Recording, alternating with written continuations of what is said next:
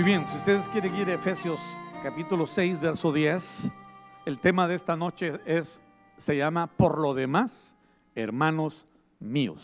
Ese es el tema. Por lo demás, hermanos míos. Una exhortación, un cierre que hace el apóstol de su carta. Y quiera Dios, mi anhelo es que al terminar acá, esto, el tiempo que estemos aquí, el Señor pueda movernos en lo personal, en lo individual, a la oración, hermanos. Estamos a unos meses, si hemos estado escuchando lo, la voz del Señor a través de su calendario, estamos a, unos meses de, de la manifestación gloriosa del Hijo. Pero hay mucho pueblo en el valle de la decisión, en el valle de la tría. Mucha gente pensando, sí, voy a buscar a Dios como la única respuesta que nos queda, pero todavía hay mucha frescura, mucha apatía, mucha incredulidad, mucha indiferencia, muchos cabos sueltos, muchos conflictos no resueltos, batallas perdidas, fracasos. Pero hermanos, hay todo un recurso en Dios para cerrar la caminata. Necesitamos una nueva atracción al Señor de buscarlo 24/7 someternos y dar a conocer con denuedo el misterio del Evangelio de la gloria de su plan. Hermanos, Dios nos metió en un programa que trasciende nuestra propia existencia. Estamos en un plan, hemos entrado en, una, en un sendero glorioso que no lo hemos visto. Estoy tratando de recopilar un poco de mis memorias desde cuando el Señor me salvó. Y hay muchas etapas en las cuales expreso nada más común decir, quiero dedicarme a buscar al Señor. Quiero pasar este tiempo buscando al Señor. Pero hermanos, después de casi más de 40 años de ser creyente, les digo que he fracasado en, ese, en, esa, en esa empresa. Pero siento que el Señor nos está dando una nueva gracia. Por eso cuando el término por lo demás, hermanos míos, que es el verso 10, solamente esa frase para arrancar, por lo demás, hermanos míos. El término tenemos que entenderlo porque es vital para comprender la conclusión que el apóstol hace de esta carta llamada la reina de las epístolas. Se cree que fue la última de la cárcel. Hermanos, esta es la gloria del Evangelio. Como un hombre reducido, preso, bajo el imperio más fuerte, hermano, comunica al cuerpo de Cristo una visión celestial de los cielos. Pero no solo eso, sino también nos da las claves para andar en este peregrinaje. O sea, un, hombre como hemos aprendido de nuestros pastores, el hermano Marvin, hombres que tienen los pies en la tierra y la cabeza y el corazón en los cielos. O sea, no se han desconectado, están lúcidos, están viendo la realidad y cómo las cosas están avanzando. Y es lo que yo veo acá en este en, esta, en, esta, en este cierre. Esa palabra por lo demás añade una valoración final sobre algo de lo que se está hablando.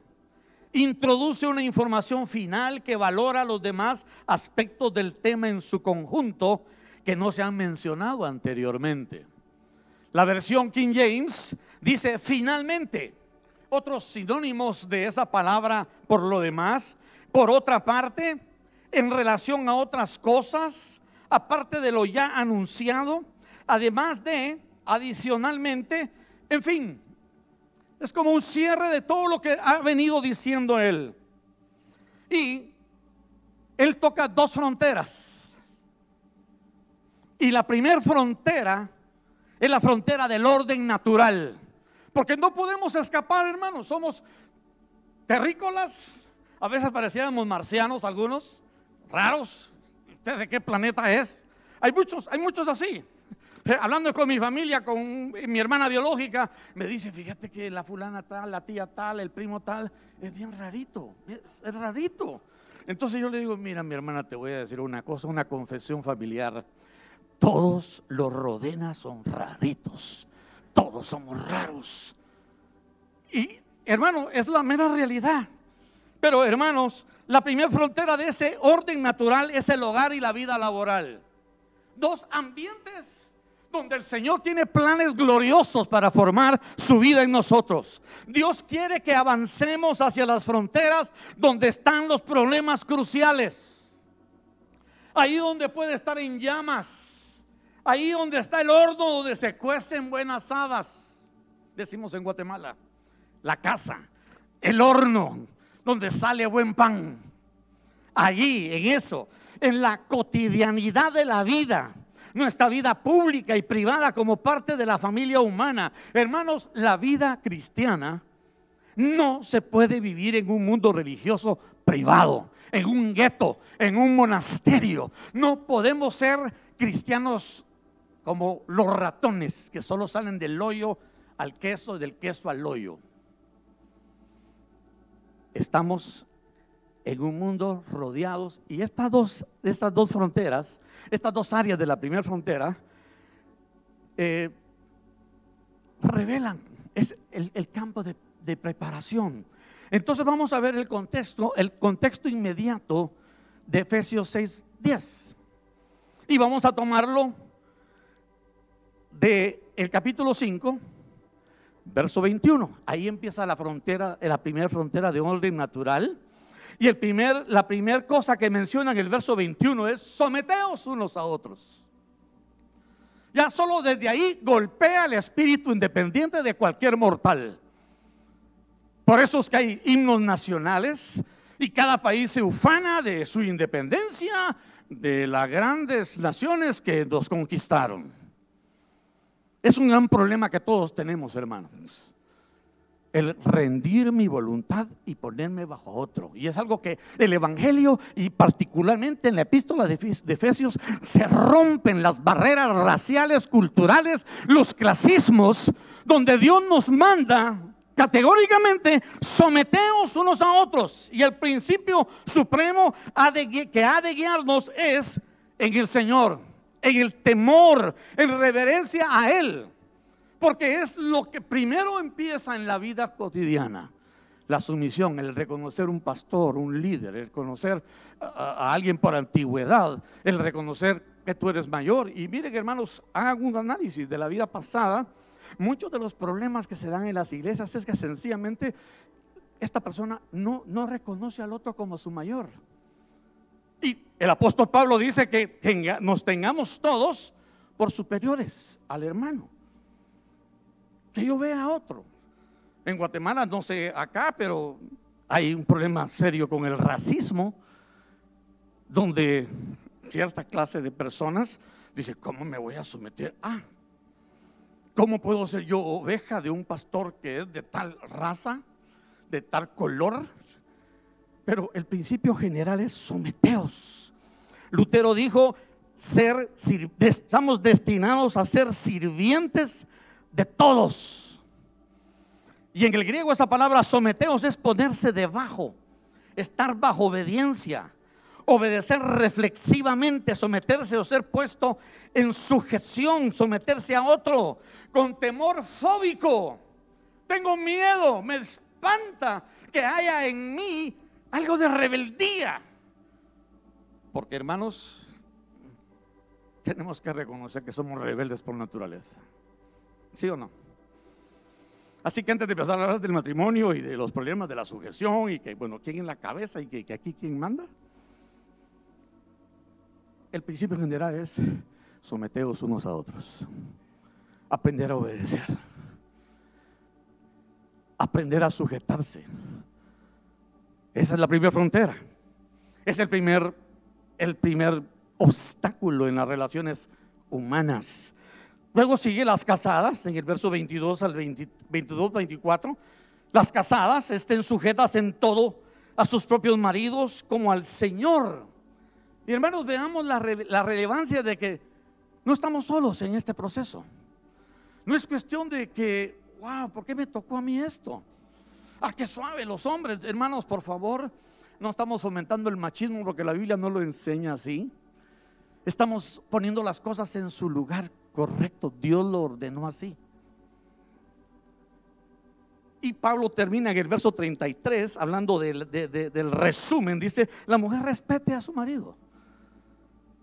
Primera de Pedro 3 menciona las implicaciones de la, de la sujeción. Habla uno por testimonio a los esposos que no conocen al Señor y otro habla de obediencia, obedecerlo. Como Sara llamaba, dice, obedecía y llamaba a su esposo mi Señor. Tengo dos hijas políticas colombianas y en Colombia es famoso el dicho, sí Señor, las señoras, las, las colombianas, digamos, en términos generales, ya están como formateadas. Sí, Señor. Sí, Señor. Entonces, esposas, qué, qué, qué, hermosura, qué trabajo que una, una mujer llega a esa resolución de respetar, de honrar, porque es cosa fea ver esa discordancia, ese rivalismo entre esposos donde la esposa dice, no, pero este, este, este, ¿qué, qué? ¿Y este qué?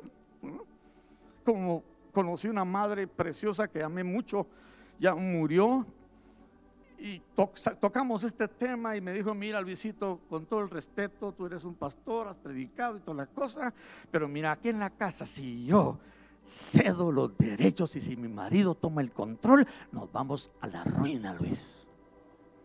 Yo tengo que, ellos tenían un negocio. Yo tengo que manejar la cosa porque si este me mete las manos ahí, se arruinó la cosa. Yo le dije, madre, con todo el respeto, no es tu llamado. Tienes que orar y que el Señor, porque dice que Sara no tenía temor. Y ustedes saben la historia, cómo Sara fue expuesta hasta a mentir, pero ella dice que sin tener temor obedeció a su marido. Entonces yo le decía, madre, tienes que orar, tienes que cambiar la estrategia, tienes que levantar a este hombre y Dios va a hacer algo. Nunca pasó. Yo la volví a ver a los años, le dio un derrame de media, medio cuerpo. Un, caos, terminó mal. Es el orden de Dios, hermanas. El honrar, respetar, el darle lugar a su marido, a su Señor, el reconocerlo. Eso es parte de esa frontera que tenemos que, eh, tenemos que confrontar. Cualquier éxito, cualquier gloria que tengamos, si nuestra casa no está en orden, hermanos, estamos en problemas. Así de delicado. No importa el privilegio, el cargo que tengamos. Vamos a los maridos. En el verso 25 al 33. Hay cinco cosas que yo veo aquí. Y hermanos, de verdad, las escrituras es un libro que nos quita las máscaras nos confronta con nuestra realidad, nos hace pegar, como dicen de, de, aquellas llantas. Dice, esta llanta cuando pega en el suelo se pega, cuando está el calor de la llanta, la llanta se acomoda, se, se, hace al, terreno, al ambiente. Pruebe estas llantas. Así es exactamente el matrimonio, los maridos. Hermanos, seis veces dice el apóstol acá, amad amad, amad, amad, amad. ¿Y por qué la escritura nos manda eso? Todos los que ya llevamos unos cuantos años de casado, a menos lo digo por mi persona, termino siempre en cada aniversario en rojo, en deuda. Le debo aquí a mi amada 38 años de casados. Merece una medalla, ¿no? Y es mucho más fácil vivir con Diana que vivir con Luis Rodenas. De una vez se los cuento. Pero ella ha recibido la gracia y hermanos, he tenido que morder el polvo, aprender a ser un amante, aprender a ser un enamorado, porque hermanos, he oído en estos en nuestros círculos mujeres decir, jovencitas decir, fíjese que él solo vino, me pidió, mi mamá me dio, me casé, nos casamos y pasó todo, y pero yo no me siento conquistada. Él no me no me no me conquistó, no me dio un piropo, no me dijo, qué hermosa estás. Qué feo. Hay parejas que nos conocimos desde chiquititos y él fue, pidió, mamá, sí, ¿te vas a casar con él? Pues sí, está bien, sí, yo lo amo, pero ¡pum! me casé. ¿Y el cortejo? ¿Y el enamoramiento? ¿Y el amor? Yo no sé, esposos acá, si las esposas de ustedes son diferentes a la mía, pero eh, continuamente me preguntan, Luisito, ¿me amas, Luisito? Y no voy a usted decir como decía aquel hombre, te lo dije en el altar hace 20 años. Y una vez lo digo y no repito. Hermanos, tenemos un problema. Somos fríos por naturaleza, sin afecto. Y venimos de una cultura así. mi padre así era. Entonces, y, eso empieza en casa, hermanos. La expresión del cariño, la expresión de amar a la hermana, de hacerle cariño, de respetarla, de honrarla, de manifestar, de hablar palabras. Por eso, hermanos, tenemos un gran problema. Porque la máxima expresión del amor es darnos diariamente por ellas. No es solo un enamoramiento, una pasión de que estoy enamorado, sino que orando porque se ejerce un sacerdocio en el matrimonio orando, ejercemos un sacerdocio santo, santificándola, poniendo poniéndola aparte como cosa santísima, guardar su nombre, el nombre de mi esposa, sin denigrarla, sin ofender su opinión o reputación, sin hacer más graves sus faltas. Porque tienen faltas, sí o no? Y hermanos, de verdad les digo, después de 38 años, estoy como ese cojo, 38 años, y sigo cojo, esperando el Señor haga un milagro para que me quite eh, eh, el ser parapléjico emocional, el no tener palabras que quebranten, que toquen, porque nuestro mismo Señor es un amante, ¿sí o no, hermanos? Es un hombre que busca, que persigue a la esposa, que la corteja, que le sale al paso, que aunque ella muchas veces se voltea, él sigue esperándola. Él la mira con ojos de esperanza, purificándola con la palabra, edificarla con lo que recibimos, hermanos. Compartes tú con tu mujer la palabra, lo que el Señor te da. Ahí es tu primer testing, ahí es tu primer prueba son nuestra gloria y corona, nuestras esposas. Tenemos que cuidar su, su apariencia, su imagen. Tenemos que cuidar su salud física. Según el libro de Deuteronomio, cuando se casan los recién casados, ¿se acuerdan que por un año no iba a la guerra? ¿Se acuerdan de ese texto? Pues qué más guerra que ya empezaron, ¿verdad? La guerra de la casa. Hermanos, él tenía que hacerla de, como decimos en Guatemala, hay un dicho que dice, de payasito chichi. O sea que el marido es el payasito. Aquí está tu payaso, mi amor, aquí está. Tenerla alegre, contenta. La salud emocional de la, de la esposa depende. Recuerdo una hermana conocida acá, no voy a omitir su nombre, que hizo su práctica en un hospital de salud mental. Y era, ella dice, era, hermanos, era increíble ver la cantidad de mujeres, hasta esposas de pastores, que colapsaron en su mente y que estaban recitando versículos, hablando solitas, porque faltó la salud emocional del marido. Hermanos, somos el salvador de ellas todo lo, aquello que dañe su imagen, toda mancha, arruga y cosas semejantes, mantenerlas impecables, inmaculadas, santas y sin mancha. Ese es mi oficio. Hermanos, es un oficio alto. Y es ahí donde se prueba realmente mi espiritualidad y cuánto amo al Señor. Pedro mismo dice que si esa relación es buena, tus devocionales, tus tiempos de oración no funcionan. Capítulo 6, verso 1 al 3, los hijos.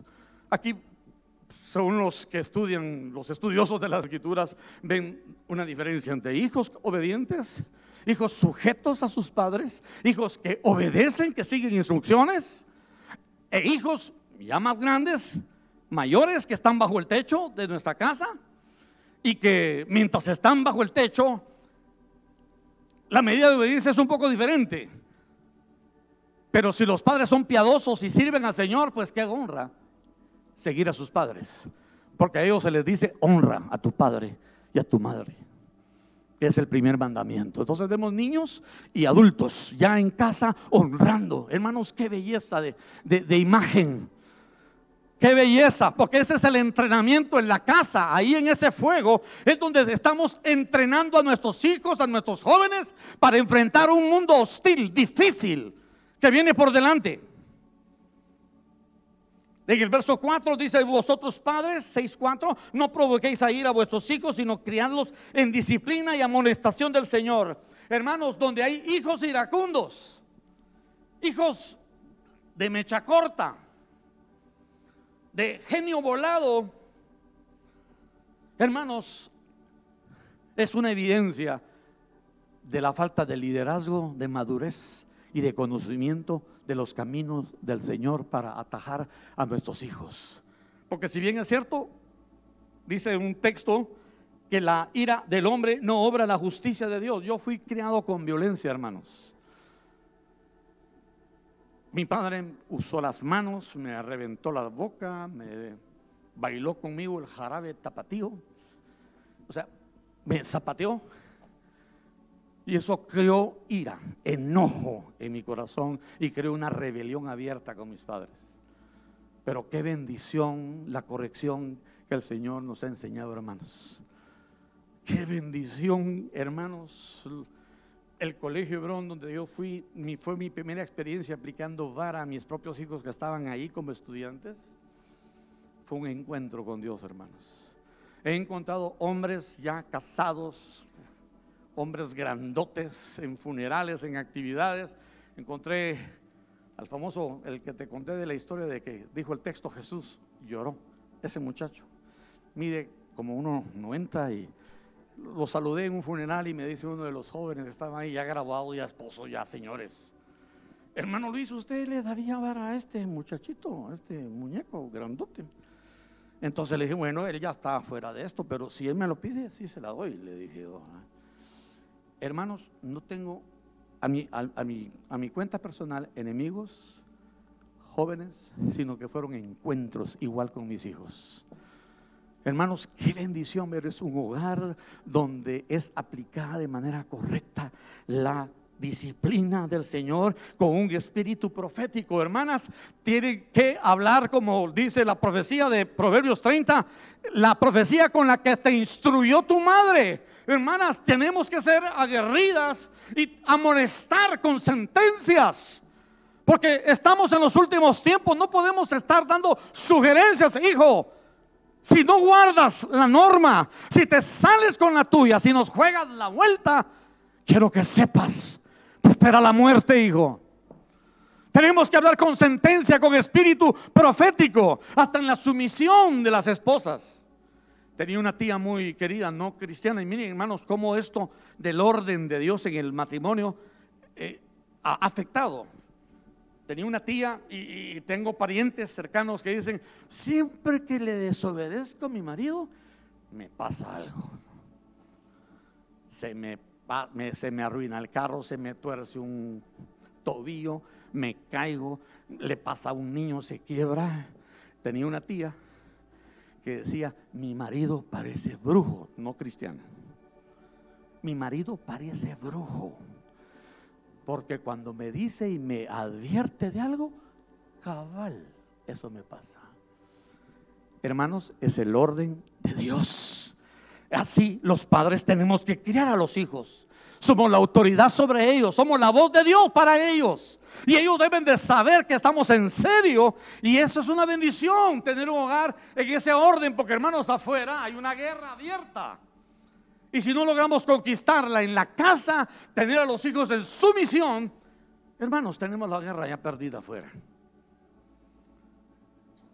Versos 5 al 9, las relaciones laborales. Ese es otro renglón serio, hermanos. del cristianismo. No sé aquí cómo es aquí en México, pero hermanos, hay demasiados malos testimonios de gente creyente en las esferas laborales.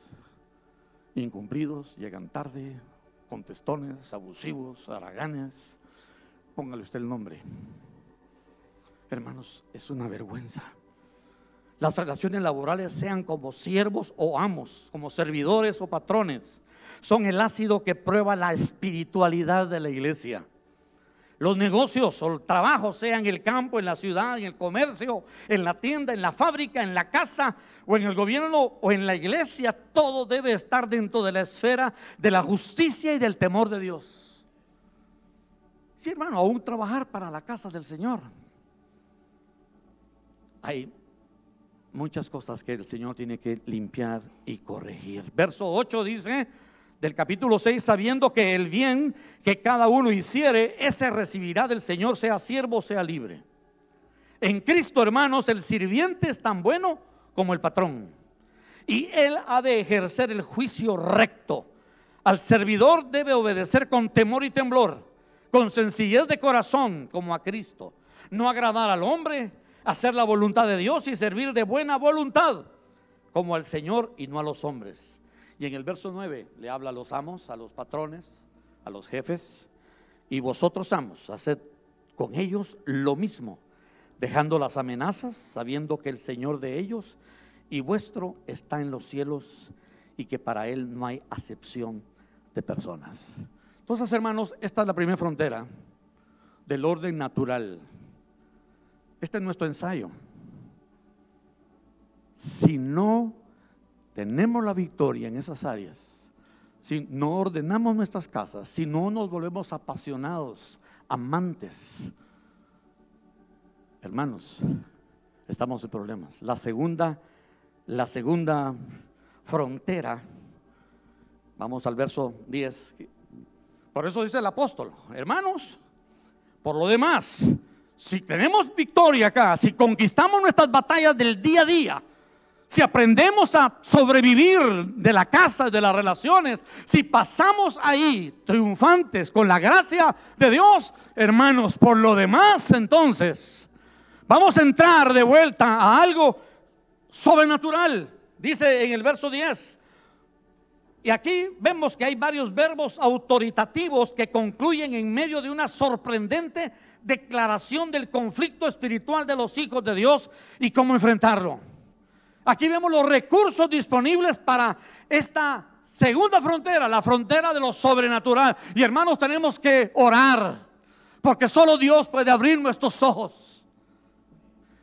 Digo, yo no sé cómo, cómo conciben los académicos, los teólogos, el mundo, el mundo espiritual en el que estamos entrando, hermanos. Y quizás muchos ya han experimentado las oleadas y el fuego y la presión de espíritus que hay sobre los hijos incluso. Niños fuera de control, pasiones, desviaciones, caracteres, genios que no fueron conquistados. Hermanos, la batalla espiritual que se libra solo en la disciplina. Como los niños son librados del Seol, de un espíritu demoníaco que puede tomar a un niño, a un joven y llevarlo a la tragedia. Por eso el apóstol empieza diciendo, por lo demás, hermanos míos, fortaleceos. En la King James dice, sean fuertes. y eso quiere decir capacitar, fortalecer, empoderar, dar fuerza, esforzar. Pero hermanos, entendamos esto, es algo externo, no es nuestro. Porque Él dice, en el Señor es un poder milagroso por implicación, un milagro, una señal o maravilla. Es una capacidad por una fuerza impetuosa de una potencia, una potestad, un poderío en el curios, el Señor, el que tiene la supremacía, la autoridad suprema y por implicación el control de todo y en el poder. Aquí no está hablando de la palabra dunamis, está hablando de su imperio. de su gobierno. La palabra ahí es kratos, de donde viene la palabra democracia o autocracia o teocracia. Es el gobierno, el imperio.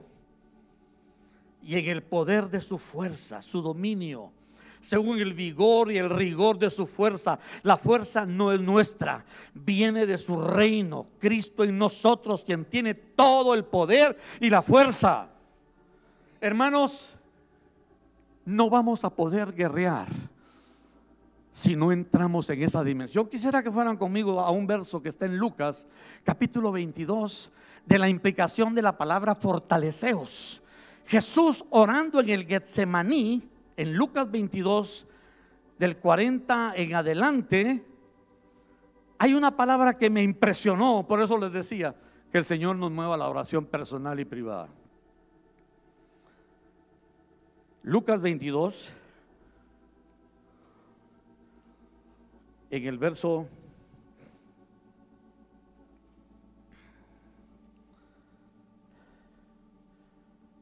¿Estamos allí? Verso 43. Está hablando el contexto de oración. En el 41 dice, se apartó de ellos a distancia como de un, un tiro de piedra y puesto de rodillas, oró, diciendo, Padre, si quieres, pasa de mí esta copa, pero no se haga mi voluntad sino la tuya. 43. Entonces se le apareció un ángel del cielo. ¿Para qué dice, hermanos?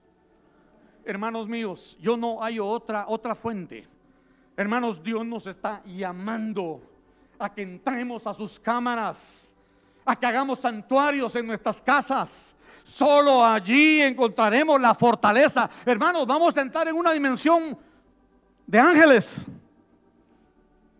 De ángeles, hermanos. Por eso dice en el verso, en el verso 11, vestidos. La idea, la idea es hundirnos o sumergirnos en el vestido, en un vestuario en, una vida como Efesios habla, vestidos del hombre nuevo, el hombre nuevo, Cristo en vosotros. Una invención es investir con ropa de toda la armadura, que es una palabra compuesta que habla toda o completa arma o armadura. Pero ¿cuál es el fin de esa vida, de esa armadura que vamos a recibir cuando nos fortalecemos en Él?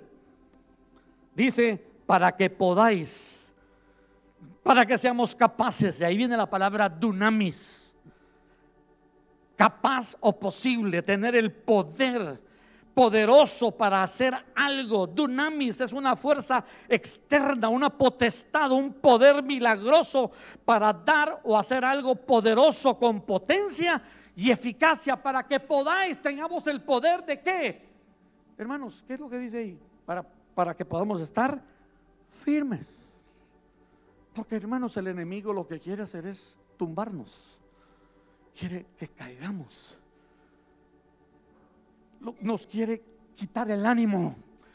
Nos quiere desanimar, nos quiere destruir. Pero hermanos, es obvio acá que el Señor nos está llamando a entrar en una comunión donde seremos investidos para poder estar firmes esa palabra quiere decir una postura erguida y activa, estar o quedar en pie, permanecer, perseverar. ¿Contra qué, hermanos? ¿Qué dice? ¿Qué sigue diciendo el texto? Contra las acechanzas. La RAE, el diccionario de la Real Academia, dice, acechanzas es un engaño o artificio para hacer daño a alguien. En el griego la palabra acechanza se lee metzodeia o metodeia de la palabra método. O sea, tenemos un enemigo que es metódico, que nos estudia, que elabora todo un plan bien diseñado, diligente, para poder hacernos tumbar y desanimarnos contra las acechanzas de quién, hermanos? Del diablo. En otras versiones, en otras frases dice de sus parodias, de sus trucos, de su engaño, de su acecho. De su arte y maña, de sus trampas, del diabolos, el calumniador o acusador falso. Hermanos, visualizamos lo que se viene, lo que estamos ya metidos allí. noten que el Pablo no está magnificando al enemigo, solo está desnudando y mostrando que la fuente de poder para sostenernos contra esas artimañas de ese enemigo están en Dios. Por eso sigue diciendo en el verso 12. Y ese es un versículo bien curioso, hermanos, porque no nos hemos percatado que tú y yo podemos, así como somos vehículos de hablar la palabra de Dios y dar una palabra de inspiración y hablar por inspiración delante de Dios, también podemos ser usados para una expresión diabólica y satánica. A mí me impresiona la revelación de Pedro cuando el Señor les pregunta, ¿quién decís vosotros que soy yo? Y Pedro fue el único que dijo, tú eres el Hijo del Dios viviente. ¿Y se acuerdan que le dijo Jesús? Eso no te lo reveló tu mamá, tu papá, sino que fue revelado por el Padre. Pero más adelantito, Pedro mismo quiere persuadir a Jesús a que no vaya a Jerusalén. ¿Y qué le contesta a Jesús, hermanos? Apártate de mí, Satanás Hermanos, yo puedo ser en un determinado momento la voz de Satanás para mi mujer, para mis hijos, para mis empleados, para mi jefe. Hermanos, imagínense lo, vulnerable, lo susceptible que somos como mortales. Por eso el apóstol dice, no tenemos lucha contra carne y sangre no estamos peleando con el patrón, con el gobierno, con este sistema, con los vecinos. No, hermanos. Es una batalla encarnizada con las fuerzas del mal. Los principados, habla de un príncipe o príncipes, primeros en rango de poder y dominio. Es un jefe, como el príncipe de Persia que se opuso por 21 días contra el arcángel Miguel. Vamos a Daniel solo para ver un versículo una vez más, donde donde expresa, hermanos, que vamos a entrar en una relación angélica. Lo que pasa aquí con Daniel, él tiene una, él, dice que el, ángel le habla en el verso número 13, Daniel capítulo 10, verso 13. Mas el príncipe del reino de Persia se me opuso durante 21 días. Pero Miguel, uno de los principales príncipes vino para ayudarme y quedé allí con los reyes de Persia. He venido para hacerte saber lo que ha, de suceder a tu pueblo en los últimos días, porque la visión es para esos días. Pero veamos en el verso número 17. En el 17, ¿cómo pues podrá el siervo de mi Señor hablar con mi Señor? Porque al instante me faltaron las fuerzas Hermanos, estamos entrando en una etapa donde vamos a hacer, nuestra fuerza natural será reducida. Dice, me faltaron las fuerzas y no me quedó aliento. Sigamos leyendo, aquel que tenía semejanza de hombre me tocó otra vez. ¿Y qué dice? Me fortaleció. Hermanos, vamos a necesitar ayuda angélica. O sea, asistencia celestial, cielos abiertos, que van a moverse en medio de nuestras batallas. Él me dijo en el verso 20, dice, ¿sabes por qué he venido a ti? Ahora tengo que volver para pelear contra el príncipe de Persia y al terminar con él, el príncipe de Grecia vendrá. Pero yo te declararé lo que está escrito en el libro de la verdad. Nadie me ayuda contra ellos sino Miguel, vuestro príncipe. Hermanos, humanamente es imposible. Es una intervención angélica en esos principados. La segunda de los potestades, personajes con capacidades competentes, con poderes, con maestría y fuerza delegada. Es un magistrado sobrehumano, un potentado, símbolo de control e influencia. Tiene derecho jurisdiccional como dueño con libertad de operar. Estas potestades tienen su vencimiento, Jesús lo dice en Lucas 22:53. Ha llegado el tiempo de que las potestades terminen, que hagan lo que tienen que hacer. Tienen un límite, un vencimiento. En Hechos 26, 18 se convierten de las tinieblas, dice, a la luz y de la potestad de Satanás a Dios. Hermanos, eso es lo que estamos confrontando. Principados, potestades, sigue diciendo en el verso 12, gobernadores de las tinieblas de este siglo.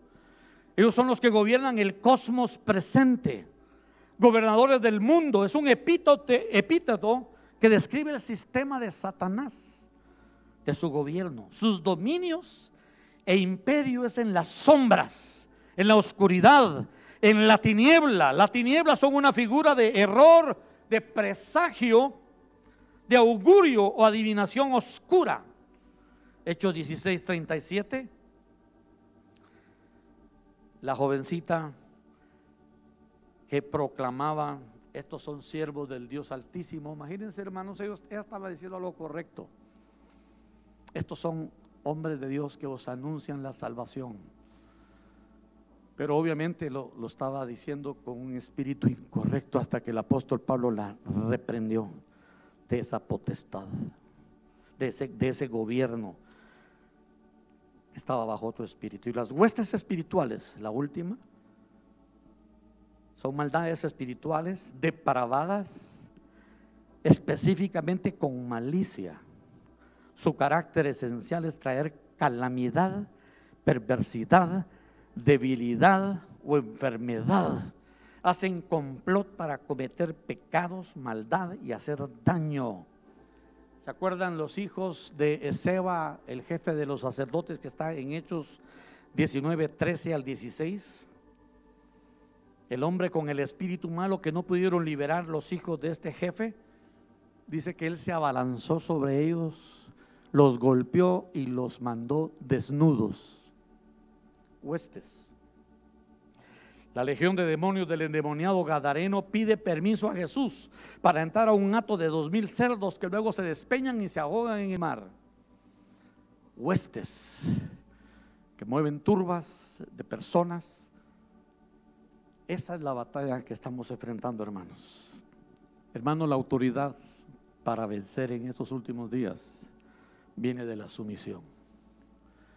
Me impactó algo que dijo el hermano Marvin en uno de los cursos, que uno de los problemas más serios que hay en el ministerio, aún con pastores, es la obediencia, la sumisión, el reconocer una cabeza, el reconocer mi mayor, mi autoridad. Es un gran conflicto. Mateo 7, 22 al 23, podemos tener el poder para hacer cosas en el reino natural o espiritual sin tener la autoridad para hacerlas. Es el lazo de Satanás, de los neófitos y de los hijos de Adán, actuar por su propia cuenta. Es hacer cosas por mi mover, por mi sentir, por mi percepción. Muchos me dirán en aquel día, y Jesús les dice, apartados de mí los que practicáis la iniquidad. Personas que andan sin ley tenían el poder para hacer las cosas, pero no tenían la autoridad. No estaban sujetos a él, a su gobierno y a sus leyes. Hermanos, las potestades espirituales en los lugares celestes reconocen quién tiene o no la verdadera autoridad. Ellos reconocen quién está bajo sujeción. Ellos reconocen quién está sujeto. Quiero cerrar con este pensamiento, hermanos. Jeremías 5:12. Si corriste con los de a pie y te cansaron, ¿cómo contenderás con los caballos? Y si en la tierra de paz no estabas seguro, ¿cómo harás en la espesura del Jordán?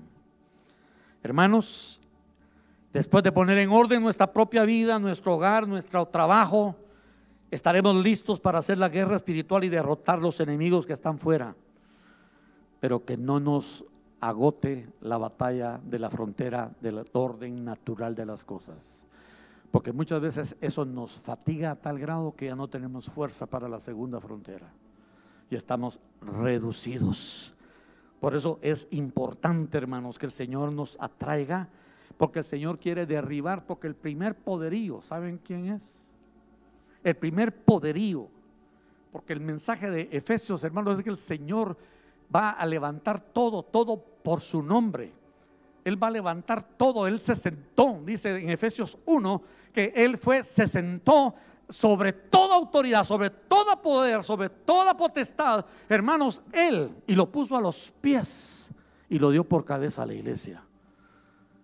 Hermanos, estamos en un cierre donde el Señor está derribando nuestras motivaciones, nuestras rebeldías, nuestra independencia, nuestro orgullo. Nadie entrará a los lugares celestiales a menos que conquiste la ambición personal, las ganancias no solo de plata, sino de fama, el aplauso del hombre, más que el de Dios. Dios va a meter su espada y va a probar nuestros corazones.